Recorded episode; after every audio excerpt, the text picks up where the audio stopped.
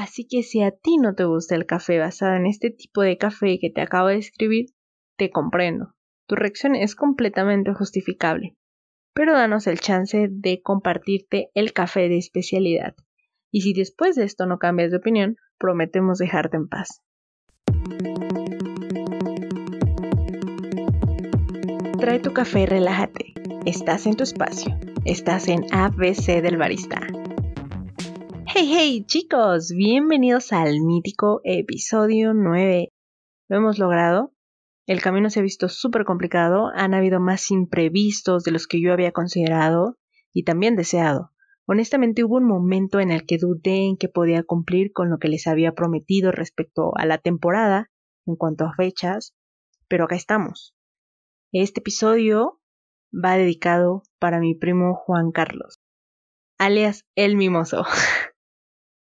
es broma, es, un chiste local, pero si ubican alferras, eh, saben más o menos por dónde va la onda.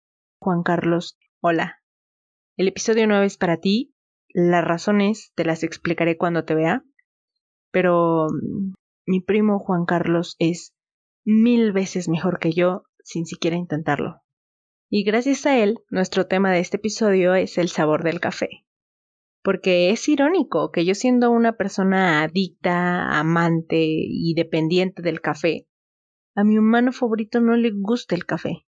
Y está bien, es importante respetar los gustos y las preferencias de los demás, pero creo tener un chance. Estoy convencida, porque explorando todas las posibles causas por las cuales a mi primo no le gusta el café, llegué a la conclusión de que quizá no le gusta el café debido al café que ha probado. Y no ha sido café de especialidad. Voilà. Así que este episodio está dedicado a hablar de lo que saboreamos en el café. Si conoces a alguien en esta situación similar a la de mi primo, pues te recomiendo que le pases este episodio. Espero realmente poder ejemplificar de la mejor manera la situación y que le sea útil, tanto a ti como a esa persona. El sorteo, sorteo, sorteo, gente. La próxima semana iniciará un sorteo de un manual para barra de café que muy amablemente Giovanni Guevara nos obsequió. En realidad son dos manuales. El primer sorteo va a ser por Instagram, para ser precisa, el martes 22 y culmina el jueves 24. Ese mismo día voy a revelar las bases del segundo sorteo que es exclusivo para ustedes, podcast escuchas.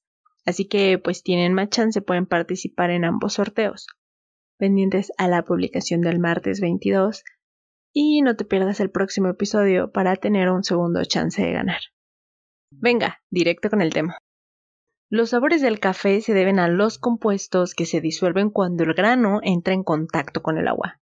Lo increíble es la gama de sabores que podemos detectar en cada uno.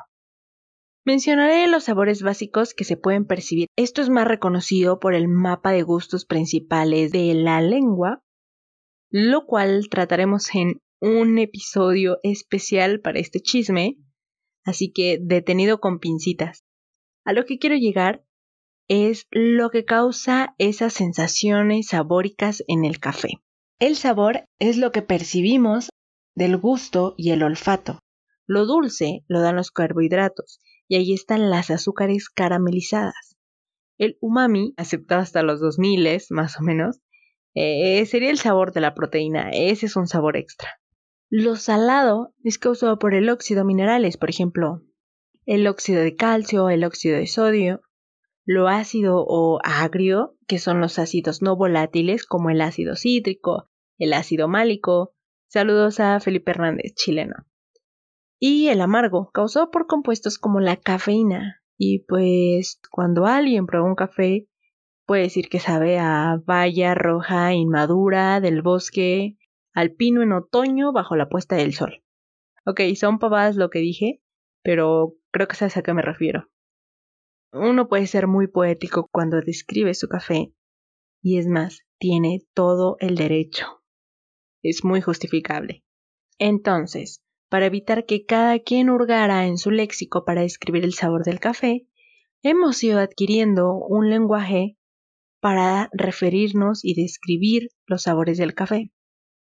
La Asociación de Cafés Especiales de América, SCAA, por sus siglas en inglés, tenía una antigua rueda de los sabores publicada en 1995, que fue utilizada en el 2016, en una colaboración de la SCA con doble A y la WCR World Coffee Research.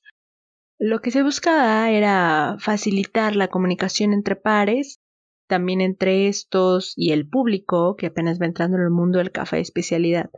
Hubo un trabajo muy intenso detrás de este esquema, de hecho, es el trabajo más exhaustivo que se ha hecho para desmenuzar los sabores del café. De esta forma, de las tantas notas sabóricas que podíamos encontrar en todo el café del mundo, se redujo a 110 sabores, aromas o texturas, lo que disminuyó el léxico significativamente. Además, facilita la identificación de los sabores y el análisis desde cualquier lugar del universo porque si hay vida inteligente en otros sitios del universo, es seguro de que beben café. Los atributos de sabor es la forma científica de llamar a las notas sabóricas, que están presentes en el café y fueron esquematizados en la rueda. Si te preguntas si se puede ocupar otro tipo de léxico, la respuesta es sí, por supuesto que sí. Pero uno de los principales beneficios de esta rueda de los sabores es que facilite la comunicación en toda la cadena del café y con los consumidores en pro de mejorar los procesos, mejorar la comunicación e incentivar la cultura del café. Es muy amigable su formato. Si por alguna razón no la conoces o la quieres tener a la mano, puedes encontrarla fácilmente en la página de la SCA o SCA. Su precio es muy asequible, además de que parte del dinero que inviertas en este póster va a estar destinado a la WCR para continuar con sus investigaciones. Incluso te da las especificaciones si la deseas imprimir para que todo sea legal y etc. Pero bueno, ya te las ingenieras tú. Está disponible en varios idiomas, por cierto. En la rueda podemos encontrar diferentes secciones que se van subdividiendo a la vez. Te voy a susurrar al oído las principales. bueno, solo te las voy a decir. Son afrutado, floral, dulces, ácido o fermentado, verde o vegetal, nueces o cacao, especias, tostado u otros. Y ahí mismo está el amargo. Así que para todos los que no les gusta el café, es probable que en la sección de otros sea donde esté el sabor a café que no les agrada. Puedes buscar el léxico sensorial y allí encontrarás la descripción de los sabores. Algo que me gusta mucho es que se esfuerza en ser estrictamente objetivo, es decir, no dar adjetivos como malo o bueno, simplemente ser muy descriptivo. Es más, mientras escuches este podcast, hazlo. No tienes por qué parar el episodio.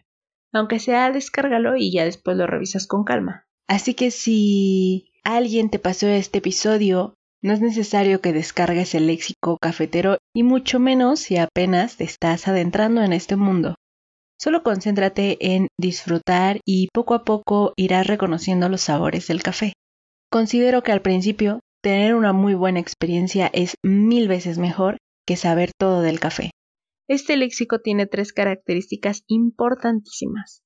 El primero es que es descriptivo, el segundo es que es cuantificable y el tercero es que es replicable. No solamente se va a evaluar que haya presencia de un sabor, sino que además vas a poder establecer en una escala de 15 puntos qué intensidad tiene, donde el 0 es que evidentemente no hay presencia, el 4 es identificable, el 8 es moderadamente intenso, el 10 es intenso y el 15 es extremadamente intenso.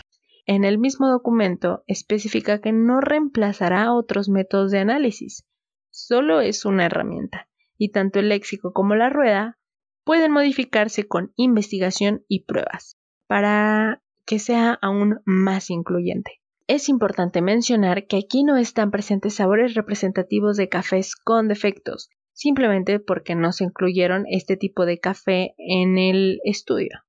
O sea, sí existen los sabores tipo mozo, pero es porque estaban presentes en los cafés que evaluaron. Ahora, ¿a qué se deben los sabores del café?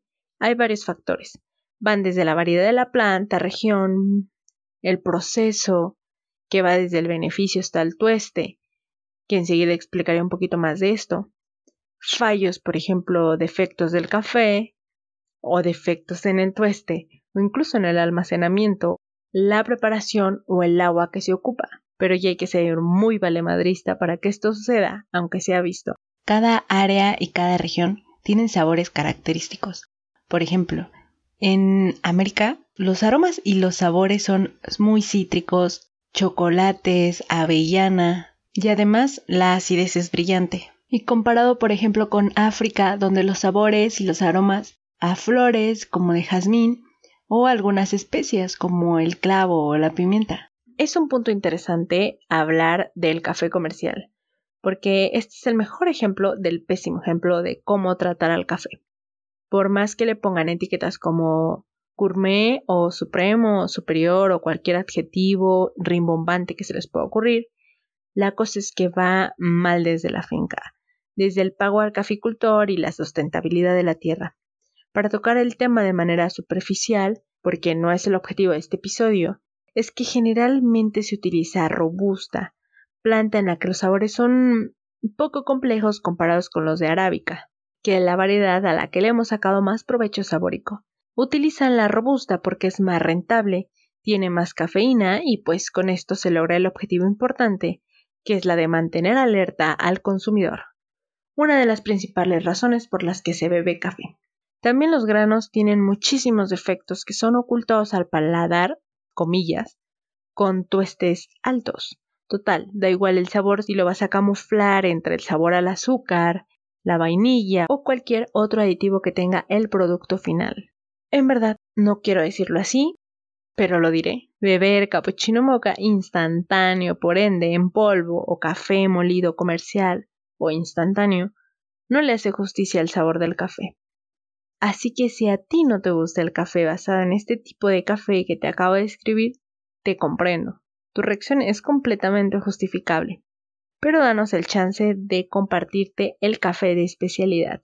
Y si después de esto no cambias de opinión, prometemos dejarte en paz. ¿Por qué podemos llegar a intensiar tanto con el café? Es que el café es muchas cosas para nosotros, así que si alguien te insiste tanto en que te guste el café, siéntete amado o amada, porque esa persona quiere que tú también experimentes eso que le genera el café. En esta ocasión me quiero despedir de una forma diferente. Le he pedido a las personas que han sido significativas en esta primera temporada que me enviaron una breve respuesta a la pregunta ¿A qué te sabe el café?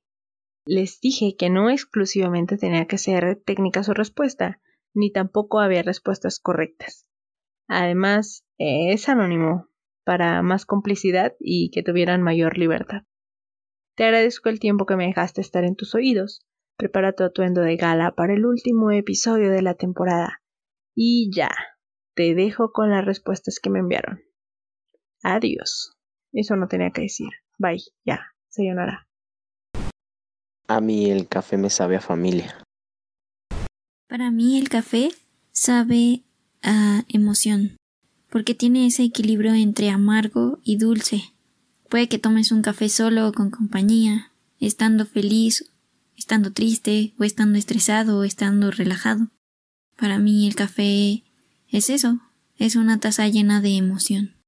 El café sabe al instante en donde explota una idea mañanera, de esas que te motivan a, que te incitan a escribir, y tiene un ligero sabor a complicidad y excesos nocturnos. El café me sabe a familia, amigos, reunión. A eso me sabe el café.